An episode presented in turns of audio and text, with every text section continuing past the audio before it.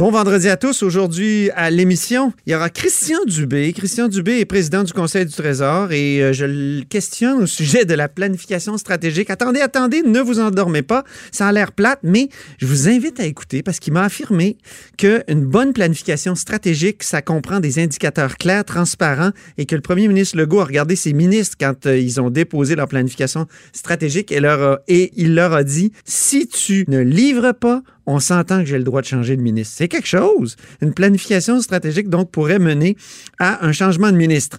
Ensuite, il y aura Christine Saint-Pierre, députée libérale de l'Acadie, qui sera avec nous, qui était journaliste il y a 30 ans. Et le soir, donc, de la tuerie de Polytechnique, elle était en onde et elle nous explique et nous raconte son 6 décembre. Mais d'abord, il y a un compteur en studio.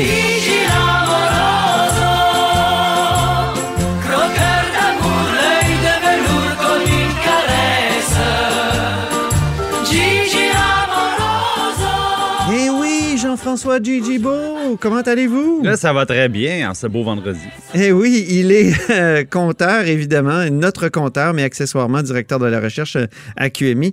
Et parlons de ce baillon-là. Il y, a un, il y a un baillon qui va se tenir, on est vendredi, là, il va se tenir demain, samedi, ce qui est assez rare quand même. J'ai vu ça une fois, moi, en 15 ans de couverture parlementaire. Un baillon sur le projet de loi 34, qui est un excellent projet de loi, Un n'est-ce pas? excellent projet de loi. Je suis à peine ironique. Oui. Et là, Il le- porte sur quoi? il porte sur euh, vos tarifs d'électricité à tout le monde. Et de euh, d'abord, Antoine, on, on va refaire un peu tout le cheminement. Ouais. Donc, quand les libéraux étaient dans l'opposition, on s'est rendu compte à un moment donné, c'est une nouvelle qui circulait, là, ça venait pas de la CAQ, mais euh, il y a une nouvelle qui est sortie à l'effet que Hydro-Québec avait un petit peu chaque année surchargé les clients. Donc, Hydro-Québec, qui doit faire approuver ses hausses de tarifs par la Régie de l'énergie, une espèce de tribunal administratif. Et là, Hydro-Québec disait, ben, euh, savez-vous quoi, moi, j'ai des dépenses supplémentaires à encourir cette année. Et pour arriver à couvrir ces dépenses-là et à livrer un petit profit au gouvernement, je dois augmenter mes tarifs de tel montant. Et là, la Régie de l'énergie examinait si tout ça était bien fondé, bien calculé et prenait une décision. Or, il arrivait souvent que Hydro-Québec arrivait à réduire un petit peu ses dépenses. Et là, dans le fond, on avait trop payé, légèrement trop payé. Et là, sur une longue période de plusieurs années, on avait constaté que les Québécois avaient payé 1,5 milliard au total. Mais non, on- Excuse-moi, c'est milliards. des milliards, donc sur, sur une dizaine d'années. Et là, évidemment, la CAQ s'était à l'époque offusquée de ça. Il y avait la députée Chantal Soucy qui avait fait une pétition en ligne. Ça s'appelait Libéraux remboursés. Ah Puis oui. là, on, on voulait que Elle l'avait même imprimée, puis elle était allée Oui. la déposer euh, au siège d'Hydro-Québec, si je ne m'abuse. Les libéraux, à l'époque, ils disaient, mais vous savez, euh, oui, on a trop payé un petit peu, mais cet argent-là est allé dans les poches du gouvernement, a payé des services, puis ben, tu sais, peut-être qu'on aurait payé plus de taxes on n'avait pas eu autant de revenus d'Hydro-Québec ou plus d'impôts, parce qu'au bout de la ligne, ça s'en va à la même place. Ouais. Et là, euh, François Legault a martelé ça, c'était efficace, les gens voulaient avoir leur remboursement, et évidemment, euh, on connaît la suite, la CAQ gagne l'élection, et là, il y a plusieurs personnes pour rappeler à M. Legault, M. Legault, M. Legault, euh, vous chialiez, vous, après les libéraux pour les trop perçus, est-ce que vous allez les rembourser? Parce que vous C'était pas une exigiez un remboursement. Hein? C'était pas une promesse Ben, formelle, mais il fait- avait tellement fait un gros spectacle autour de ça que ça en est, ça en est devenu une, dans le fond. Ben voilà, par, par, par cohérence. Bon, et là, M. Legault a commencé par dire, ben écoutez, euh, on va pas rembourser les trop perçus, mais on fait des baisses d'impôts, les taxes scolaires diminuent, les frais de garde diminuent, on fait d'autres choses, des allocations aux familles. Mais le monde a dit, ah, les trop perçus, c'est des trop perçus. Et François Legault, on le sait, c'est une personne qui est orgueilleuse avec les bons côtés et les mauvais côtés de ça.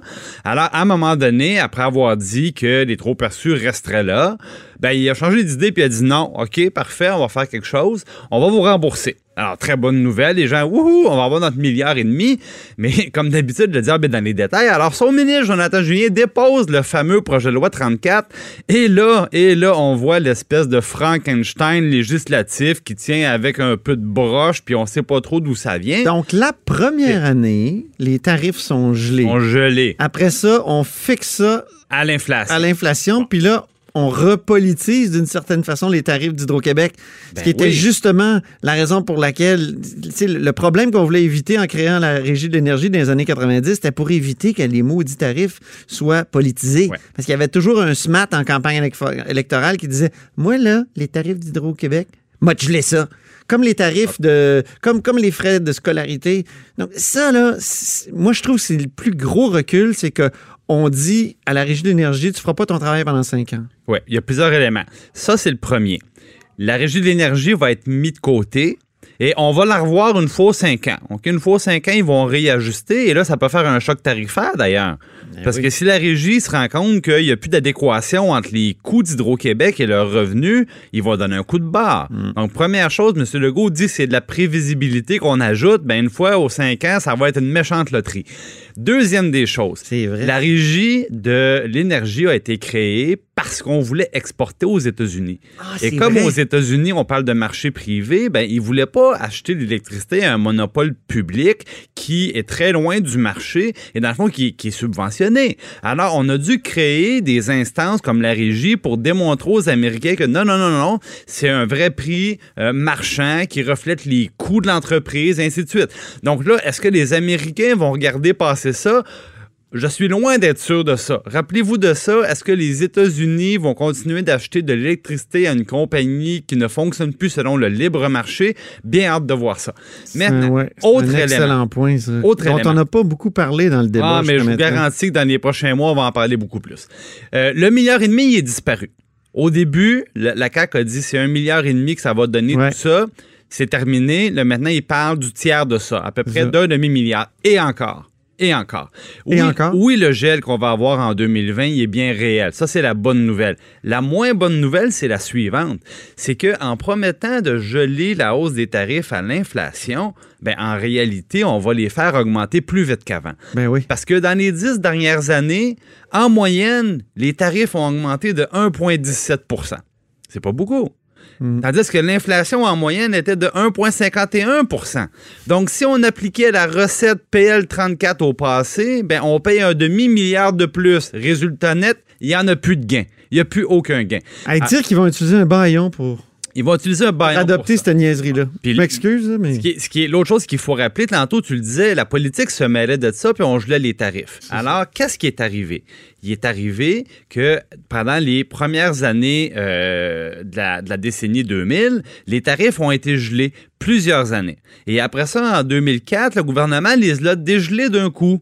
Alors oui, pendant cette année-là, il y a eu des fortes hausses parce qu'on rattrapait l'effet d'un gel.